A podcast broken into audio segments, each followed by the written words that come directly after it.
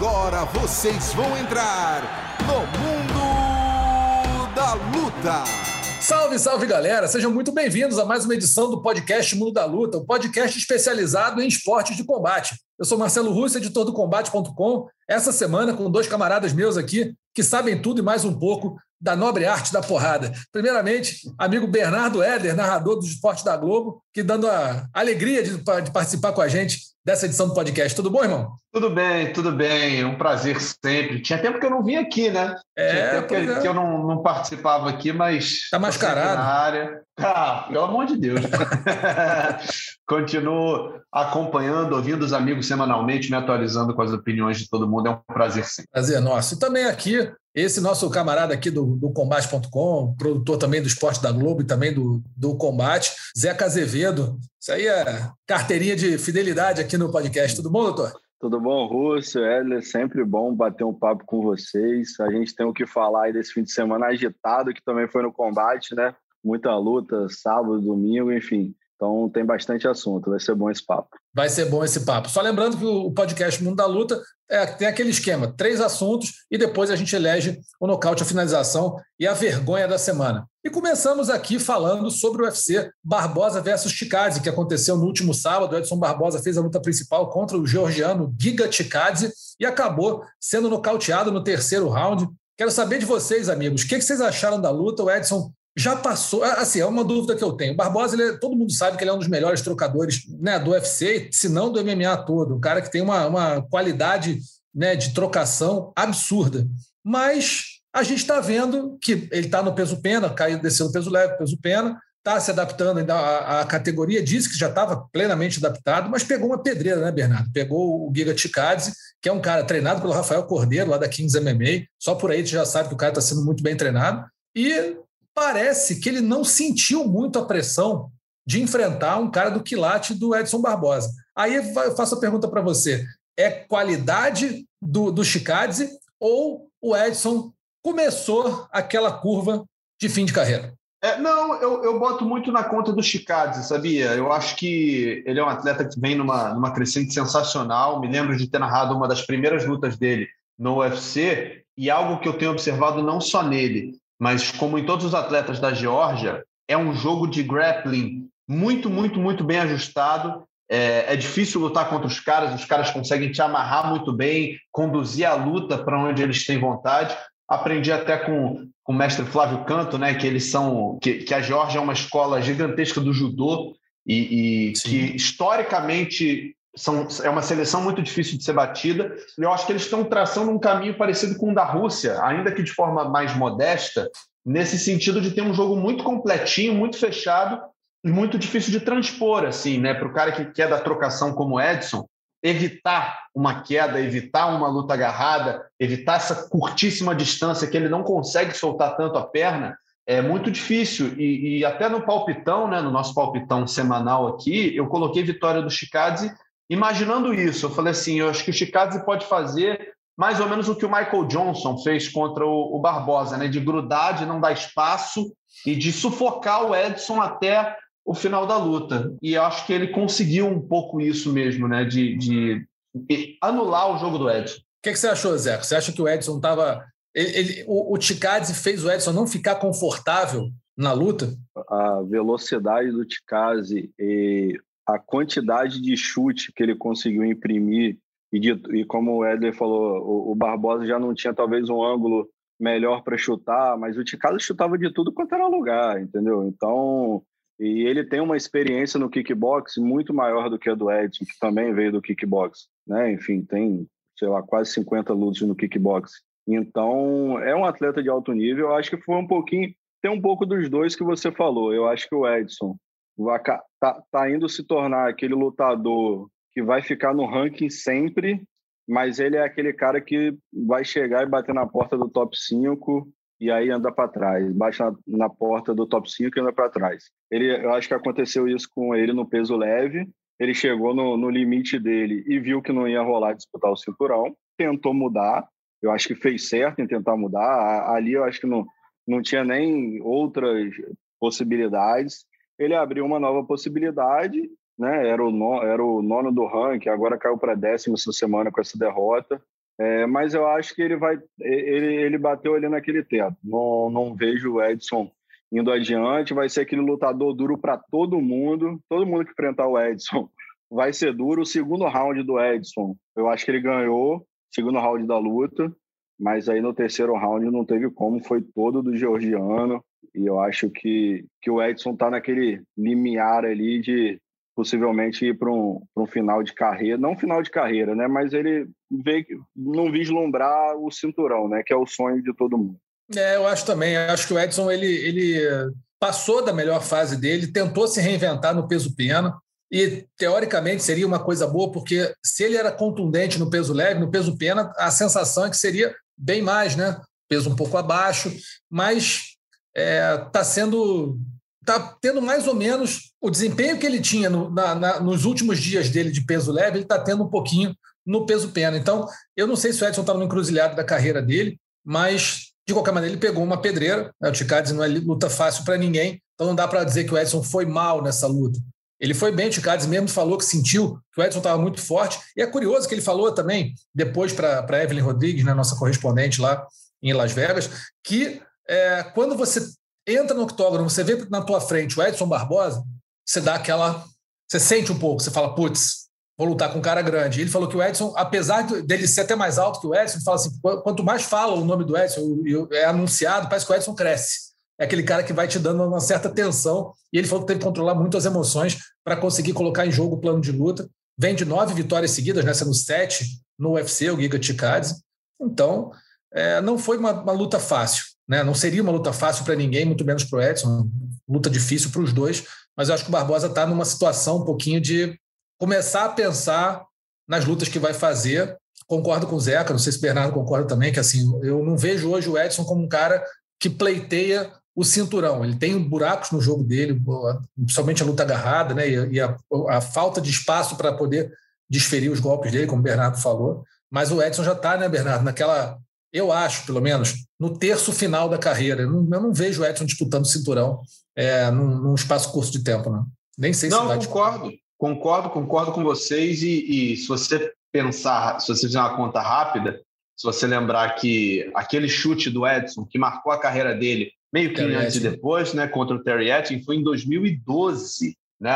A SG estava aqui no combate.com, especial de 10 anos do, do UFC Rio 1, aquele chute foi no UFC Rio 2, que foi pouco tempo depois. Então, a estrada que o Edson vem percorrendo é muito longa, tanto no peso leve quanto agora no peso Exatamente. pena. Não sei o quanto ele está confortável como peso pena, né? O, o, cartel dele ficou irregular na divisão até 66. Tomara que esteja confortável, porque acho que ainda é onde ele pode ter um, um espaço maior, um, um destaque maior. Mas, de fato, ele já não vive mais o auge do que a gente já viu ele fazer. Espero que renda muito e acho que o UFC dá muito crédito para ele porque ele é um showman. Mas uhum. eu também não vejo ele num curto espaço de tempo atingindo um, um, top 5, por exemplo. É, eu também não vejo, não. Agora, ô, ô Zeca, você achou que a luta foi interrompida prematuramente? Porque o Edson deu uma, uma reclamada depois ali, né? Falou que, pô, deu, enfim, falou com o árbitro, o Jason Herzog, se eu não me engano, que, pô, podia ter deixado mais um pouco, ele não estava ainda nocauteado. Eu discordo veementemente, eu acho que ele estava realmente nocauteado. Acho que ele foi pego ali de jeito e não ia ter muito mais que ele pudesse fazer naquela luta. Não sei o que, que você acha. É, não, concordo também que não tinha, não tinha outro desfecho a não ser aquele. A gente pode discutir se ele ia levar mais dois, cinco segundos para parar a luta, é. mas talvez sim. Mas, mas, não, eu, não tem como condenar essa, essa paralisação do Herzog. Eu acho que, é, enfim, é, eu acho que foi mais aquela reclamação do, do calor do momento, né, enfim, de aceitar uma derrota. Não acho que, que valha grande, grandes debates sobre essa paralisação. Acho que foi no tempo certo. Eu acho que o Edson foi mais no calor do momento ali do que do que parar para pensar e falar, porra, ele já já estava vindo, já estava tomando muitos golpes antes disso. Ele ainda sobreviveu muito, a luta ainda correu muito do momento que ele começou ali a, a ser nocauteado e a ser golpeado. É, concordo contigo. Agora, se não vale é, muito debate em cima disso. Talvez valha um pouco mais de debate, né, Bernardo, sobre o futuro do Giga Ticades. Está na hora de disputar o cinturão do peso pena, né, ser um dos próximos desafiantes. Precisa de um pouco mais de lastro. de repente pegar um lutador de ponta da categoria, num, top 3 da categoria, e ele já desafiou o Max Holloway, falou que se não for disputar o cinturão, ele aceitaria ser reserva ou lutar com o Max Holloway, que é uma pedreiraça. O que, que você acha do futuro dos Chicads aí para os próximos tempos? Cara, eu acho que a, categoria peso-pena caminha para isso, assim. Eu não vejo que, que ele precise mais muita coisa, assim, dando uma olhada rápida aqui no ranking do peso pena, né? O, o Volkanovski é o campeão e acho que é um campeão que o UFC também, é, se ele conseguir promover um, um desafiante com, com, uma boa promoção, um cara que chegue com presença, o UFC não me parece fazer muita questão do, do Alexander Volkanovski mantendo esse, é. esse título. Ele é um cara muito calado, né? A gente não ouve falar, não tem matéria, ele não promove, enfim. Embora seja um baita lutador, né? Ninguém é campeão do UFC de graça. Mas você tem aí o, o Holloway querendo voltar, mas já perdeu duas. O Ortega já teve a sua chance. Aí vem o Yair Rodrigues, que teve derrotas no meio do caminho. Enfim, é uma categoria que não tem uma unanimidade e não tem um cara que esteja disputando tanto que impeça o Chicade de disputar daqui a uma ou duas lutas. Se ele quer ser o reserva, se eu sou o Dana White, raspo esse cabelo aqui um pouquinho, fala assim, Chicade, chega aí, a casa é sua. É, o que, que, você acha, Zé? Acha que tá, ele está pronto para disputar o cinturão, pelo menos para ser o reserva de uma disputa? Eu acho que como reserva ele pode ser, não vejo também problema nenhum. Acho que o cara que ganha do Edson, como ganhou, por exemplo, não é qualquer, não é qualquer lutador, entendeu? Eu acho que ele se credencia a ser ele um dos tops da categoria. Na trajetória agora, talvez eu ainda pensasse, é, é, tirando essa questão de ser reserva, que eu acho que ele pode ser, mas eu acho que ele ainda faria uma luta aí. Eu acho que o Volkanovski está marcado de lutar com Ortega. É, Isso. O, o Holloway tá, né? Acho que ainda não, não tem uma definição se ele vai lutar com o Yair Rodrigues, acho que em novembro, mas essa luta acho que foi adiada. Então, assim, se esses quatro ali estão com luta, né? Se o Ortega vai enfrentar o campeão, se o Rolo enfrentar o Yair Rodrigues. Então, acho que o caminho do UFC é casar uma luta para o Chikaze, enfim, até o final do ano aí, com ali com o pessoal do que está logo acima dele. Acho que tem o Emmett, tem o... Tem o Calvin Keita, que é ótimo Calvin lutador Keita, também. O zumbi coreano. Enfim, eu acho que eu acho que o ideal é casar uma luta dele com esse pessoal logo da frente dele, que agora ele é o oitavo do ranking. E aí, enfim, espera essas definições aí do, Talvez ele pule na frente de alguém ali que vai lutar, o Holloway com o Yair Rodrigues. Aí tudo depende da luta, de como ganha, enfim. Acho que ele está no bolo. É, eu também acho que está no bolo, mas nessas horas me dá uma, dá uma sensação ruim danada que não temos Zabit, Magomed Sharipov aí para de repente fazer uma luta com o Giga Tikades. Acho que ia ser uma luta. Esse cara ia fazer luta boa com qualquer um dos top 5 aí. Mas ele com o Chicades, ele com, com o Holloway, faria aquelas lutas que você para para ver, né?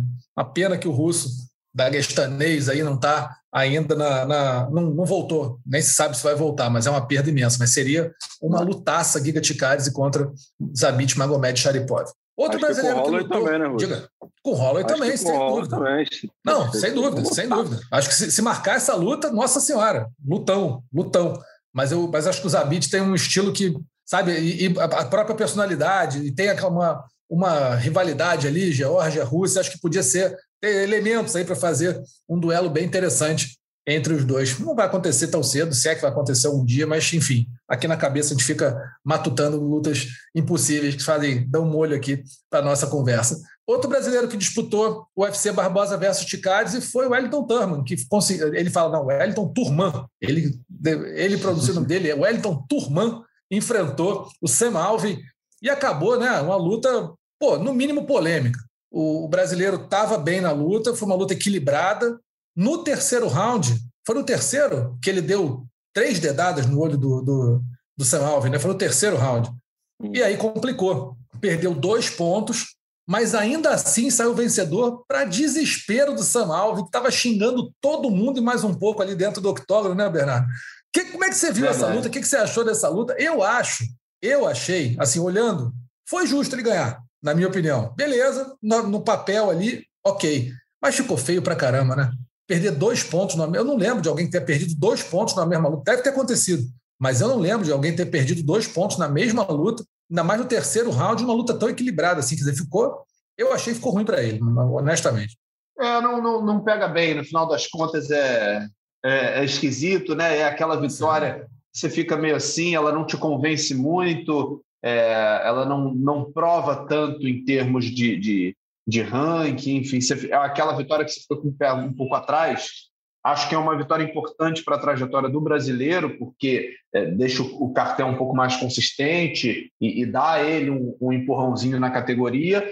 E o Semalvi, assim, cá para nós, ele é um atleta de uma simpatia incrível, carisma, já viveu grandes momentos no UFC, mas também já não é mais o Semalvi que ele foi uns, sei lá, quatro, cinco anos atrás. Então, acho que o brasileiro tinha condições para ganhar, mesmo sem as, as punições, acreditava na vitória dele, e foi o que acabou acontecendo. Assim. Zé, o que você achou dessas três dedadas no olho no mesmo round, Zé?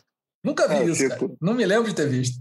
É, mas eu acho do outro lado, do outro lado, olhando pelo outro viés, vai ser difícil a gente lembrar dessas três dedadas no cartel quando olhar para o cartel dele.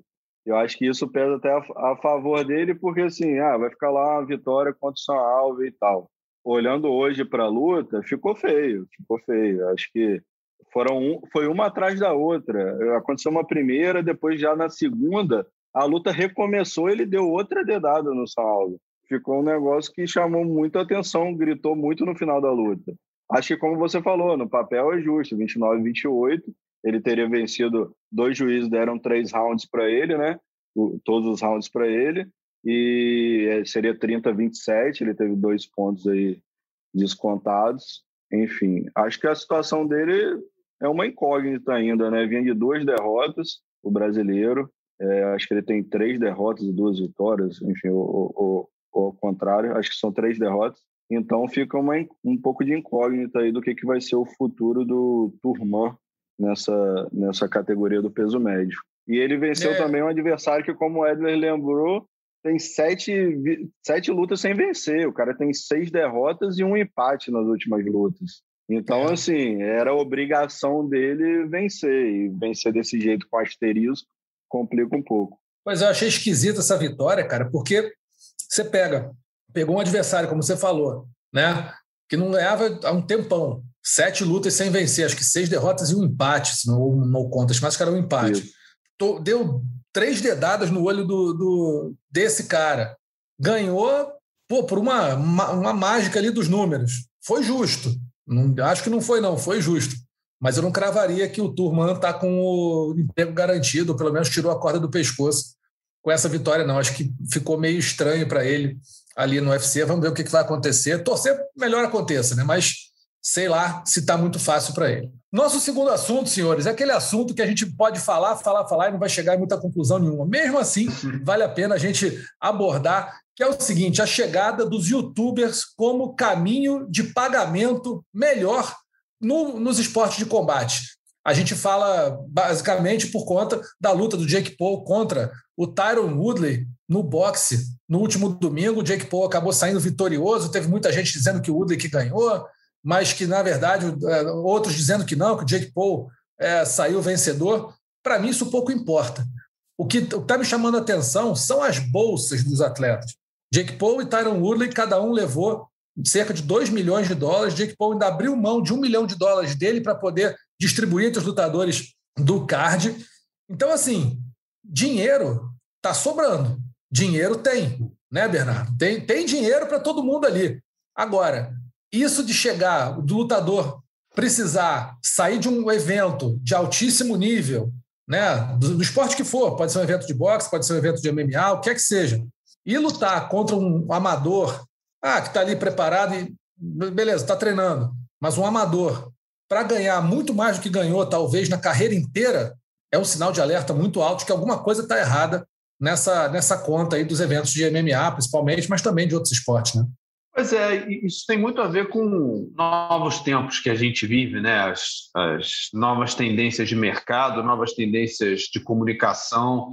Acho que o Jake Paul está surfando uma onda que não é dele, ele não. Acho que ele não tem culpa, ele é um cara que está se aventurando né, nesse negócio, descobriu que ele consegue ser lucrativo, ser rentável, porque ele tem uma procura muito grande É, não adianta eu ter um canal pequeno no YouTube e promover uma luta contra um, um lutador aí do, do, MMA nacional que não tenha tanta projeção, porque não vai pagar assim, não vai vender pay-per-view.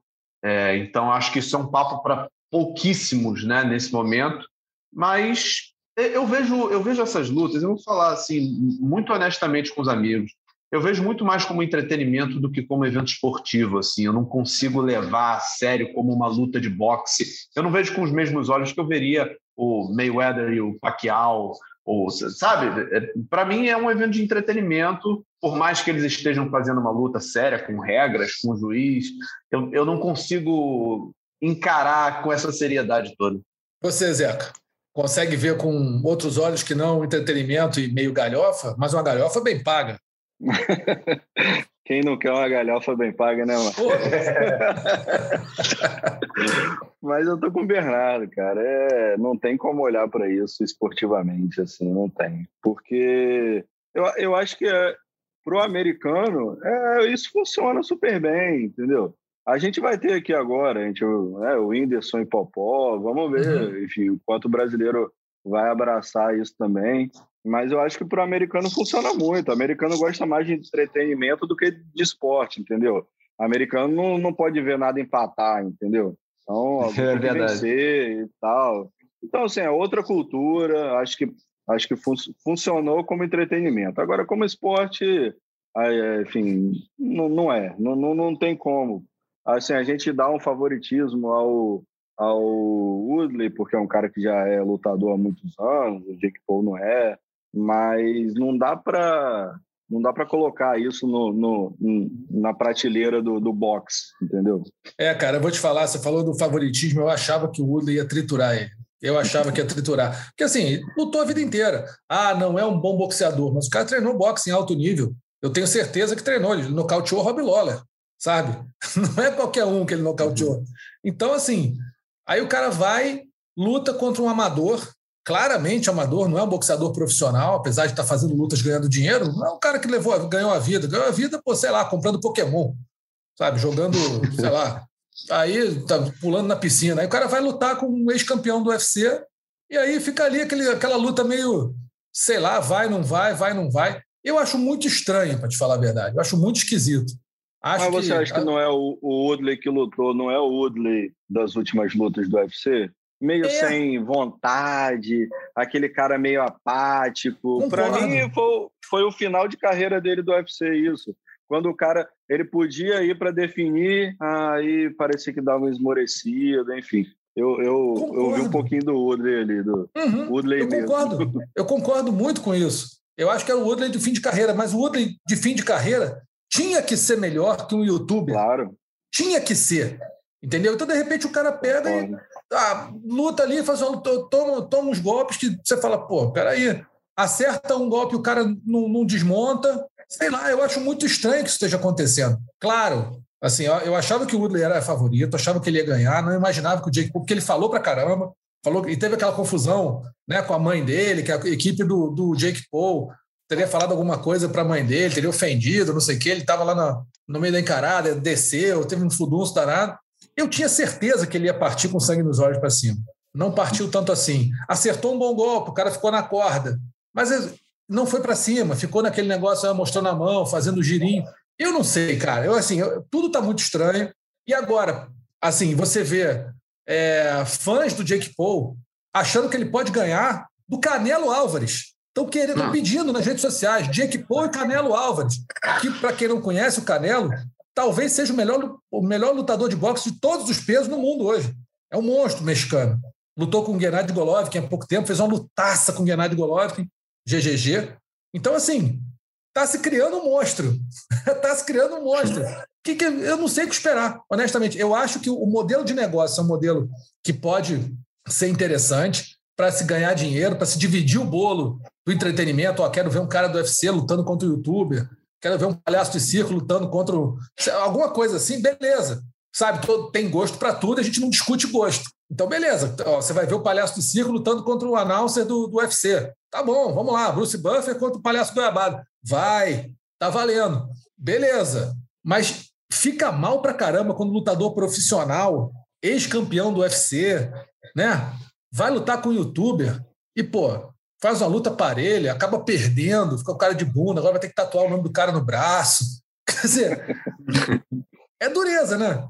Não sei se eu estou exagerando aqui, o que você acha, Bernardo? Não sei se eu estou viajando muito aqui. Não, mas, pô, eu estou. É... Eu estou contigo, assim. Enquanto vocês estavam falando, eu estava pensando aqui, e só para deixar claro, eu falei em ver a luta como entretenimento e como uma diversão. Eu não, não, não acho que exista resultado pré-fixado, pré-estabelecido para a luta. Uhum. Acho que eles entram ali para ver qual é. Mas eu acho que isso movimenta muito ali é, casas de aposta, é, existe um mercado em torno do, do, evento que é muito grande, né? Então, acho que também ninguém ali quer acabar a luta no primeiro round, ninguém quer, quer resolver rápido. Eu acho que eles estão ali entretidos em, de ouro, né? em entregar, entregar um show. Uhum. E talvez o, o, o Tyron Woodley também não estivesse, é, apesar de, de todo o clima que se criou, da provocação, da, da, de uma ofensa e tal, eu não sei se ele entra para essa luta com o mesmo sangue no olho que ele entra no ou que ele entrava, né, no, no UFC, numa disputa de cinturão do UFC. Talvez ele estivesse ali para se divertir, para se testar. Acho, concordo com vocês, que fica muito feio para um artista marcial é, que por mais que não seja dessa arte marcial, que tenha uma noção de distância, noção de golpe, noção de esquiva, é, perder para um cara amador que começou a treinar ano passado, ano retrasado, sei lá, ah, cara, é, é, é, muito feio, mas eu não, é o que a gente está falando. Eu não consigo levar a sério, não consigo entender isso como um fracasso esportivo. Para mim, é um, é um evento de entretenimento. É, o Jake Paul ganhou. O Jake Paul, enfim, não ele luta boxe, ele não lutou ainda com um lutador de boxe. A verdade Sim, isso, também é, é essa. É, São quatro lutas, um contra um outro youtuber, um ex-jogador de basquete e dois ex-lutadores de MMA. Então, assim, ele tem um cartel de boxe sem ter lutado contra lutadores de boxe. É, é, só complementando o que você está falando aí, Zeca, eu ouvi o Whindersson esses dias falar um negócio que eu achei muito interessante.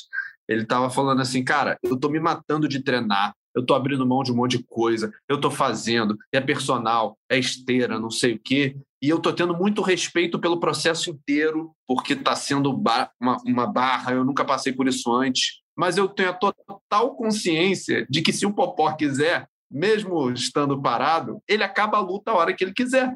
Então, assim, eu vou lá, vou fazer a minha brincadeira, mas se o Popó quiser, ele vai terminar com a luta, porque ele é o Popó, ele ainda é o Popó. Então, é, é, é, isso que você falou, assim. Se ele pegar o Canelo Álvares, me desculpa, ele não vai ver a cor da bola, a menos que o Canelo entre nesse clima de não, vamos fazer o show render um pouquinho, deixa o cara me botar contra a corda uma vez para dar uma esquivada, dar uma protegida, a galera vai. Ah! E na verdade não está acontecendo nada, né? Porque o cara sabe se defender, o cara sabe se proteger, o cara tem a absorção de golpe. Mas é isso. Se o Canelo Álvares quiser, ele vai acabar com a luta a hora que ele quiser. É, é isso do Whindersson Nunes com o Popó, cara, eu acho o seguinte, eu acho que essa luta vai durar até, até a hora, assim, o Popó vai, eu acho que vai com o freio de mão puxado, mas o Popó com o freio de mão puxado, o Popó não sabe brincar. Eu, cansei de falar isso aqui, o Popó não sabe brincar. Então, assim, o freio de mão puxado dele talvez seja muito mais que o Whindersson jamais imaginou enfrentar. Na hora que o Whindersson acertar um soco na cara do Popó, o freio solta. Acabou. Entendeu? E aí é ladeira sobe. abaixo. É, não vai ter muita conversa. Eu lembro, eu estava até conversando com o Gleidson Venga, que participou do último podcast aqui com a gente. A gente estava até no bastidor batendo papo, falando sobre isso. Ele falou, cara, teve uma vez, quando o Mário Filho, que apresentava o, o Sensei um tempo atrás, ele foi fazer umas, um quadro que ele ia treinar com lutadores profissionais, ia fazer, né, encarar os caras ali. E ele fez uma brincadeira com o Popó. E não valia dar soco na cara. Só valia soco na linha de cintura, não sei o quê. Popó com freio de mão puxado total. Acabou. Mário Filho contou que ele ficou urinando sangue durante uma semana. Foi isso. É. Então, assim, daí que eu tirei que o Popó não sabe brincar. É, o Popó não sabe brincar. Ou se sabe brincar, a brincadeira dele é muito mais dura que a dos outros. Né? Então, assim, acho que o Whindersson é meio maluco, mas estou respeitando que ele vai enfrentar um boxeador profissional. Né? Ele é o youtuber que vai enfrentar um boxeador no boxe. Então, aí eu estou respeitando ele já muito mais. Está fazendo mais do que o Jake Paul. Muito mais. Muito mais, muito mais. muito mais. E, e, não é que o Popó foi um boxeador profissional, ele foi um campeão mundial. Né? É. Tricampeão mundial. Tricampeão mundial. Bateu em todo mundo, sabe? O cara é um monstro. O cara é um monstro, está no hall da fama.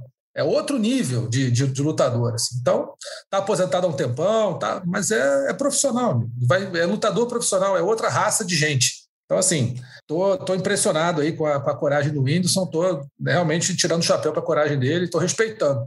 Acho só que ele não vai ter a menor chance, e o Popó vai brincar com ele até a hora que quiser, e é isso aí. Mas isso que o Zeca falou do, do, do Jake Paul não ter enfrentado ainda nenhum. O Jake e o Logan Paul, né, os dois não terem enfrentado ainda nenhum é, boxeador profissional, vai naquilo, né? Se esses caras enfrentam um profissional, muito provavelmente a galinha dos ovos de ouro morre para os dois. Tanto para o boxeador profissional, que não vai, né, vai matar, quanto o próprio youtuber, que não vai ter mais cartaz para poder desafiar ninguém, porque vai ser humilhado. Então, acho que isso aí é muito. É, é, é um jogo muito bem jogado e que acho que todas as partes estão de acordo. Eu não, não, não chego ao ponto de dizer, exatamente como o Bernardo falou, ah, tá, é, é marmelada, é marmelo, está todo mundo ali sabendo o que vai acontecer, é proibido nocautear. Acho que não. Mas todo mundo tem na cabeça o seguinte: se a gente jogar o jogo direitinho, se organizar, se organizar direitinho, todo mundo ganha. Né? Ganha aquele dinheirinho, vai ganhar uma, uma chance futura, de repente o Woodley tem uma revanche, mais 2 milhões de dólares na conta, o Jake Paul vai ficar de novo para a plateia dele, para os né, os, os, os, fãs de YouTube lá, que até estão botando o cabelinho igual dele. Vocês, vocês viram uh, que os caras saíram na mão na, na, na torcida e ninguém sabia bater? os caras brigados, batendo, dando soco assim, ó, com a, com a mão, com a frente da mão. Assim. Mão de gato, caiu pro lado, patinha de gato. Isso, pata de gato, cada um caiu pro lado. Uma vergonha. Mas, enfim, vergonha dupla, né? De brigar e de não saber brigar. É, mas eu acho, que, eu acho que o jogo é muito bem estruturado para todo mundo sair ganhando. Entendeu? Eu, assim, quando, quando ele nocauteou, foi ele que nocauteou o Ben Askren, não foi? Foi. Acho que foi. foi. Foi ele que nocauteou, não foi o irmão dele, não. Foi ele. Nocauteou o Ben Askren. Cara, eu tomei um susto com aquilo. Falei, cara, o Ben Askren é lutador profissional. Não tinha boxe nenhum, mas treinava. Caiu duro. Eu, ali eu acho que teve uma certa, uma certa cena. Não sei vocês. Já com o Woodley, o Woodley não se prestar isso. É um ex-campeão, enfim, tem um outro nível de luta, tal, tal, tal. Beleza, ex-campeão do UFC, que eu digo. Mas mesmo assim, eu, eu, eu acho que é um, é, é, um, é um telequete um pouco mais violento, entendeu? É um, um pouco mais violento. Mas você vai ver que o Woodley, o Woodley fez quanto, se o Woodley fizer a revanche, quanto de dinheiro ele vai fazer nessas duas lutas, quanto ele vai se dedicar aos treinos para essas duas lutas e comparar uhum. isso com quanto de dinheiro que ele ganhou no UFC. Porra, é, é, comparação, entendeu? O cara tá, falou, pô, vamos, se quiser fazer mais cinco lutas com Jake Paul ele faz, entendeu? Eu também então, acho. É, é, como você falou, o cara perdeu. Tatuagem todas elas, né? Tatua tudo, bota o nome da família do Jake Paul na, tatuado lá. Eu também acho. Essa bolsa de 2 milhões, eu acho que no UFC, a bolsa declarada, eu acho que só o McGregor ganhou e talvez o Khabib. O Khabib, né? Isso. Acho que o McGregor e o Khabib só, né? Bolsa declarada, Isso. não por fora, não, mas a bolsa certinha. É, acho que acho só uns 3 milhões. É. 3 milhões. Então, assim, imagina. Eu acho que o Woodley de bolsa declarada nunca somou 2 milhões. Ou, ou, ou, se somou, somou por pouco. O cara fez uma luta de o quê? Oito rounds, né? Que não se machucou. Ele não treinou suado. nem. No, é. Você acha que fez um camp de três meses? Pô, treinou duas semanas, entendeu? É isso. Então, assim, temos um caminho a percorrer aí, temos um caminho a analisar. Eu acho que tem um modelo de negócio muito bem definido aí, sabe? Que envolve redes sociais, que envolve uma série de coisas, a curiosidade, freak show, que você quiser chamar. Mas organizando direito, todo mundo ganha. E eu acho que nesse ponto aí está todo mundo ganhando. Esse Jake Paul é muito mais esperto, os irmãos Paul são muito mais espertos do que a gente imagina. Aquelas, aquelas, né, aquelas presepadas de, de otário americano, de ficar dando grito na cara dos outros, fazendo cara de malvadinho. Por trás disso, tem alguém que sabe ele, ganhar dinheiro, sabe ganhar dinheiro muito bem. Ele já foi pro Twitter dizer que estava aposentado, não foi agora. Fez a mesma coisa. A gente já viu alguém fazer isso, né? É. A gente é, já viu alguém fazer isso. E alguém que ganhou tá muito dinheiro. Então, assim, não está inventando nada. Tem um roteirinho aí muito certo sendo escrito por alguém. Todo mundo está ganhando bem, de, bem para fazer isso. Menos a gente. A gente não ganha bem, mas fica olhando as presepadas todas e, e, e, criticando aqui. Mas beleza. E estamos é aqui discutindo, né? Estamos aqui, aqui. aqui. É isso. É isso. Para mim não pingou nada diferente. um centavo, nada. Mas estamos aqui discutindo tal de Jake Paul, Logan Paul e seu circo de lutas, os Fight Circus aí que eles estão arrumando. Vamos rapidinho agora para o nosso terceiro assunto dessa semana, as finais da PFL. Agora sim, é, falando de luta de verdade. Né, que foram definidos na última sexta-feira. A gente tem três brasileiros disputando o prêmio de um milhão de dólares, o cinturão das suas categorias. Rausch Manfield no peso leve, Antônio Cara de Sapato no meio pesado e Bruno Capelosa no peso pesado. O Manfield vai enfrentar o Lloyd, Loic Radzabov, foi finalista em 2019. Cara de Sapato vai enfrentar o Martin Hamlet, que venceu o César Mutante numa luta bizarra. O Mutante sentiu o posterior da coxa com cinco segundos de luta né, e acabou saindo, uma lesão né, totalmente infeliz do Mutante. E o Capelosa encara o, o Sérvio Antidelia, que, já vem, que ele já venceu na primeira luta do torneio. Para vocês, amigos, vou começar com o Zeca agora. Quem é o maior favorito desses três aí, dos brasileiros a levar esse milhão de dólares em outubro lá em Hollywood, na Flórida, Zeca? Eu acho que dos três, o Bruno Capelosa, para mim, é o grande favorito. É, peso pesado aí, enfim, tá realmente fazendo uma campanha impressionante. Não chegou no terceiro round em nenhuma das três lutas que fez, nocauteou todos os adversários. Inclusive, o, a estreia dele foi contra o rival que vai ser na final e ele venceu em 46 segundos. Era, foram aí oito golpes desferidos, quase 100% de aproveitamento passou o carro. Então, assim, ele chega, para mim, ele chega, de, entre os brasileiros, ele chega como o grande favorito aí a, a levar o cinturão. Concorda, Bernardo? Você acha que tem alguém que está mais encaminhado do que o Capelosa para ser campeão dos brasileiros? Não, não, eu acho que o. Eu tô com o Zeca nessa aí. Eu acho que o, o Delia é, já teve a chance dele contra o Capelosa. Eu narrei, inclusive, essa luta da, da, da, primeira rodada, né, entre os dois, e eu lembro que eu, eu estudando para essa luta, eu me preocupei, porque o, o Delia tinha um bom cartel como atleta de trocação, um cara com um bom nível na luta em pé e tal, e eu não sabia como estava o Capelosa, ele já estava um tempo sem lutar, inclusive, vinha de um, de um hiato grande assim, mas foi um atropelamento, cara. Foi, foram assim 40 segundos, mas não foi 40 segundos com um golpe. Foi 40 segundos ele ligando a máquina para cima do Delia. O Delia não viu a cor da bola tende a ser uma luta mais dura, né? O, o, reencontro com o croata um pouco mais ligado, mas acho que o Capelosa é de fato o grande favorito. Acho que o Sapato vai pegar um adversário chato.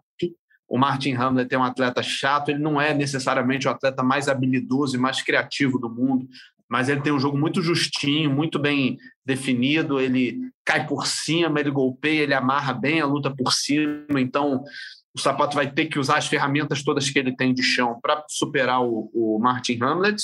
E acho que o Raul Manfield tem um desafio tanto pela frente contra o Radzabov. Radzabov é um atleta que vem aí de uma sequência sensacional. É, foi um dos melhores, se não me engano, foi o melhor na, na fase de pontos corridos da, da PFL, né? E Sim. vai ser um trabalhão para o brasileiro. É, eu acho que o Capelosa realmente é o maior favorito. Acho que mais favorito que o Capelosa só a Keila Harrison, que essa aí acho que para perder vai ter que fazer, mas fazer muito para perder da Taylor Guardado. Mas entre os brasileiros, acho que o Capelosa está com o caminho mais bem pavimentado. Acho que o Raul vai ter uma luta dura, né? Acho que não vai ser fácil para ele, mas ele tem mostrado muita, muita firmeza, muita consistência nas apresentações dele. O cara de sapato, cara, contra o Martin Hamlet, para mim, é ir para o chão e um abraço. Não ficar trocando muito, não. Acho que é inventar demais nessa hora, valendo um milhão de dólares, né, Zeca? Você, já, você inventaria? Assim, olha, Zeca, é você fazer o que você sempre fez ou você inventar? Porra, já sai mergulhando. Um milhão de dólares, o que, que você faz? Árbitro, árbitro separou, mandou juntar, já mergulha. Já mergulha Isso. e leva pro chão. Tem nem o que pensar, né? louco, já mergulha direto, do jeito que der, agarra o cara e joga pro chão, não tem o que fazer. Eu acho igualzinho. Exatamente. Tem que inventar. Até porque na última luta do sapato, enfim, ele, você vê que ainda tem muito é, na trocação tem é, não tem aquela segurança entendeu? Então é. por mais evolução que, que tenha não é não é a dele. Não é a dele né? Não é a dele. Eu lembro daquele tinha um programa que era até eu vi outro dia no, na, na TV estava até no YouTube também que era o Larica Total. Bom demais. Bom demais né? E tem um, um episódio que o cara fala exatamente isso. Pô meu irmão Olha só, ele está fazendo um prato lá qualquer, fala, ah, tem que botar um tempero. Ó, se você estiver no navio, o navio afundou, tá vindo tubarão, você vai nadar o quê? Borboleta? Nadando borboleta? Você não vai. Você vai, não inventa. Você vai no crawl, acabou, não tem problema.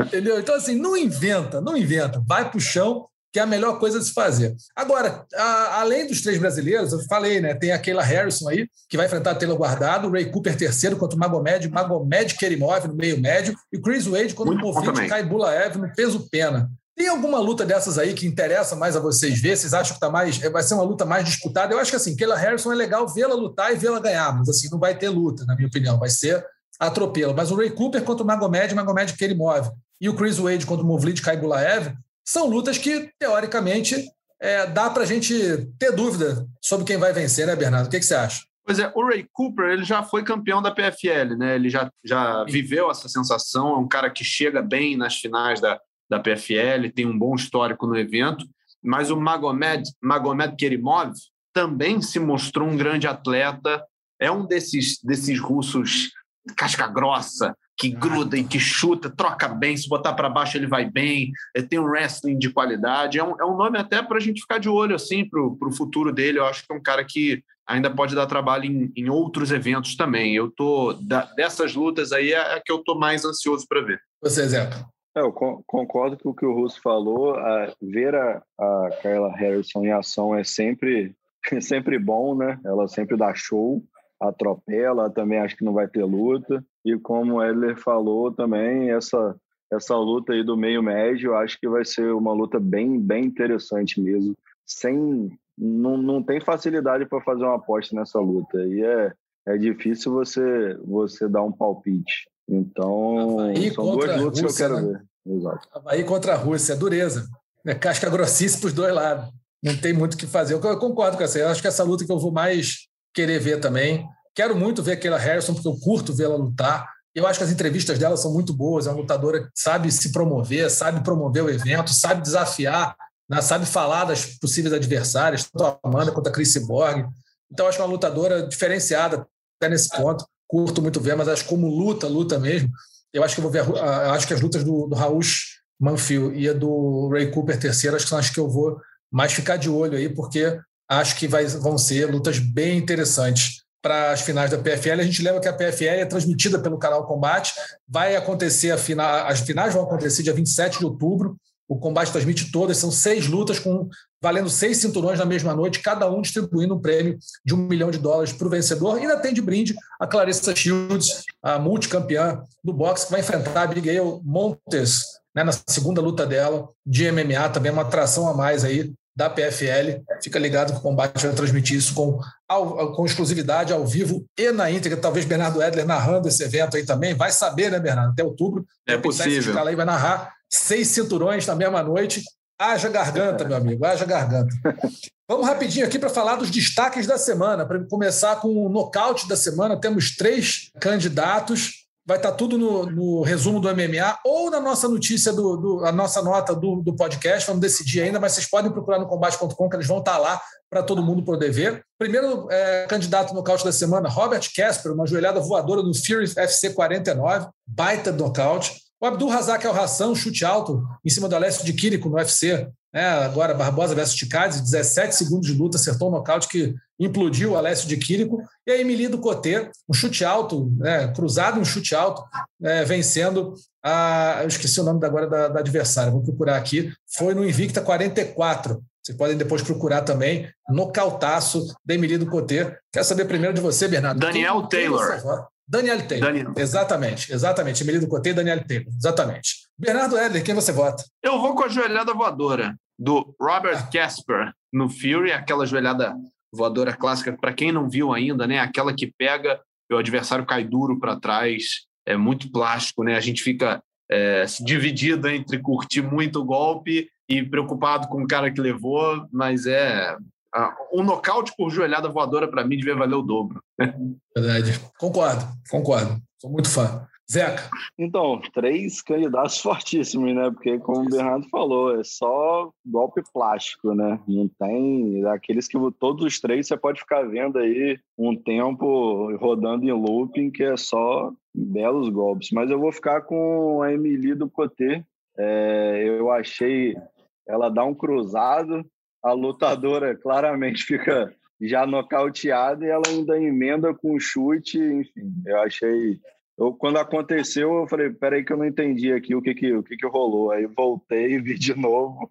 Falei, ela já no primeiro golpe, ela já ficou nocauteada em pé e depois não tomou um chute que caiu já apagado. Vamos sem imagem. Eu vou com você também, Emílio do Cotê. Achei que foi um nocaute. Assim, eu até achei que o, que o Robert Casper conseguiu um belo nocaute. Joelhada voadora eu gosto muito, mas é muito difícil você ver no peso palha né, um nocaute dessa, dessa magnitude, né, que, a, que, a, que a adversária cai, como eu falei, sem som sem mágica, completamente dura. Então, é, homenageando essa dificuldade no, no, MMA feminino de conseguir um belo nocaute desse, eu vou votar também na Emily do Cotê. Então ficou 2 a 1 um, Emily do Cotê, o nocaute da semana. Finalização da semana: Mata-leão do Gerald Mearshart no UFC Barbosa versus Chikadze. Uma chave de calcanhar do Pet Sabatini também no UFC Barbosa versus Chikadze. Um triângulo de mão do Azamat Kerefov pelo cinturão do peso mosca do ACA 127. Estou com você, Zeca, primeiro. Bom, vou ficar com o do UFC agora, o Pet Sabatini. É, aquela, aquela imagem dos dois, um agarrado no pé do outro, um no calcanhar, outro no pé. E aí você ficava naquela tensão assim: o que, que vai acontecer primeiro, né? Quem, quem vai bater primeiro. Mas, Alguém assim, vai ter que sentir, né? Plasticamente, aquela posição me chamou a atenção. E como o Luciano está comentando, né, que alguns lutadores têm, como é que se diz, mais flexibilidade, né, em algumas é. regiões ali, né? Então o outro agarrou no pé e nada, e o outro, o Sabatini foi no foi no calcanhar e enfim, deixou o outro chorando lá no final. Bernardo, eu vou nessa também, né? Quando tem essas eleições, eu sempre vou no, no mais raro, né? Eu sempre procuro o movimento menos comum, assim. Então, é, você pensar assim, o triângulo de mão, a gente vê quase toda semana, se não tiver a finalização, tem sempre alguém encaixando, levando perigo e tal. Mata-leão também é uma finalização relativamente frequente, agora a chave de calcanhar é uma finalização mais rara, mais rebuscada, para quem encaixa. Né? Uma coisa é você colocar a posição, outra coisa é você conseguir a finalização porque tem que estar num encaixe muito justo, muito certo. E no MMA a gente sabe que é difícil, porque você tem, tem o suor na perna, você tem o encaixe da luva, tem uma série de fatores complicadores que tornam muito mais difícil até no MMA do que para quem está com pano, para quem está com apoio. Então, vou na chave de calcanhar. Concordo com você, é muito difícil mesmo. Até estava pensando aqui quando estava falando, meu voto seria no, no Azamat Kerefov, pelo, toda a construção da finalização, achei muito boa, mas isso é, uma, é realmente a chave de, chave de, de, Pegando uma chave na perna, chave de calcanhar, chave de tornozelo, qual, qual que seja, você está dominando com o braço um órgão, um, um, músculo, muito, uma área do corpo muito mais forte que a perna, né? Então, assim, é muito, muito mais poderoso você tirar a perna dali. Para você dominar, você tem que ter muita técnica realmente, conseguir finalizar a luta acaba até né, refletindo no joelho, pode lesionar o atleta, mas enfim, é muito mais técnico do que, do que as outras. Então, mudei meu voto, vai ser aqui a nossa. É raro isso acontecer, hein? É raro, mas aconteceu. Foi a, a chave de calcanhar do Pet Sabatini no UFC Barbosa versus Ticades e finalização por unanimidade aqui na finalização da semana do podcast. A vergonha da semana, né, meus amigos? O lutador que no evento de, de boxe sem luvas foi para encarar. Evento de boxe sem luvas. O cara foi para encarada com o adversário depois da pesagem. Faz o quê? O que, que o cara faz? Você pode fazer muita coisa. Você pode xingar o cara, você pode, sei lá, dar um empurrão, você pode não olhar para a cara dele, você pode fazer o que você quiser. Menos dar uma joelhada voadora na cara do seu adversário, e que foi o que aconteceu no evento Zames FC 3 em Belarus. O rapaz lá resolveu ficar nervoso e dar uma joelhada na cara do adversário, joelhada voadora na cara do adversário, o adversário caiu duro e na hora de levantar ainda estava meio grog, sobrou para o segurança, o segurança tomou a mão na cara, assim, uma lambança total. Aí não vai ter nem votação essa final, essa semana. Tivemos aí a vergonha da semana, encarada com pancadaria. Não dá, né, amigos? O que você acha, Bernardo? Dá pra, dá, daria para desclassificar antes da luta, né? Só vergonha, pô. Só isso que o cara fez é uma vergonha é, é ridículo, o adversário não está, obviamente, não está esperando por nada disso. Você vê que ele cai completamente fora do ar, né? Ele tem aquela, aquele tempo de reação de voltar uns segundinhos depois, mas você está esperando tudo menos isso, é covarde, é antidesportivo, é, ah, é, se eu falei que na, na, luta joelhada voadora devia valer o dobro, isso aí devia ter punição em dobro. Ridículo. Na, na hora que mexer no bolso, isso acaba, né, Zeca? É, mexer no bolso, punir por um ano sem lutar, dois anos, é, tem que ser isso. Não pode ser nada. É, leve. Não dá, não dá. Para isso daí não, não é nem atleta. Concordo, não é nem atleta. Amigos, obrigado pela participação aqui, pela presença, Bernardo Edler, Zeca Azevedo, valeu mesmo pela participação. Fico feliz aí, olha, como eu falo sempre, a porta está aberta, só sair entrando, sair falando aqui, que é a casa de vocês. Bernardo, obrigado, não veio aqui há mais tempo, está mascarado, agora virou narrador famoso, está aí, pô, trilhando a onda da prosperidade, esquece dos amigos, vai lá, o lugar está reservado aqui, quando quiser só chegar. Imagina, ó, o prazer é meu, a honra é minha, desde o início, né, quando a gente fazia um programa de rádio lá atrás, aí virou podcast. É, o meu prazer é sempre o mesmo de estar aqui conversando com os amigos, aprendendo muito com vocês. E nesse turbilhão que a gente está aí de Olimpíada, Paralimpíada, agora vem o tênis aí, que eu vou engatar uns 5, 6 dias diretos aí no, no US Open. Muito bom poder parar uma horinha aqui para a gente conversar da nossa, das nossas artes marciais, né, que a gente tanto gosta, acompanha. Uma pena que eu não estou mais praticando, né, em função da pandemia, não estou com confiança ainda para praticar, vou esperar mais um pouquinho, mas conversar, resenhar é sempre bom demais. Obrigado pelo convite. A gente que agradece. Zeca, brigadíssimo também. Zeca tá sempre aí, não precisa nem mandar chegar. Valeu, Russo. Pô, papo, papo é sempre bom, papo é sempre bacana, então estou sempre na área. Valeu, Bernardo, Russo.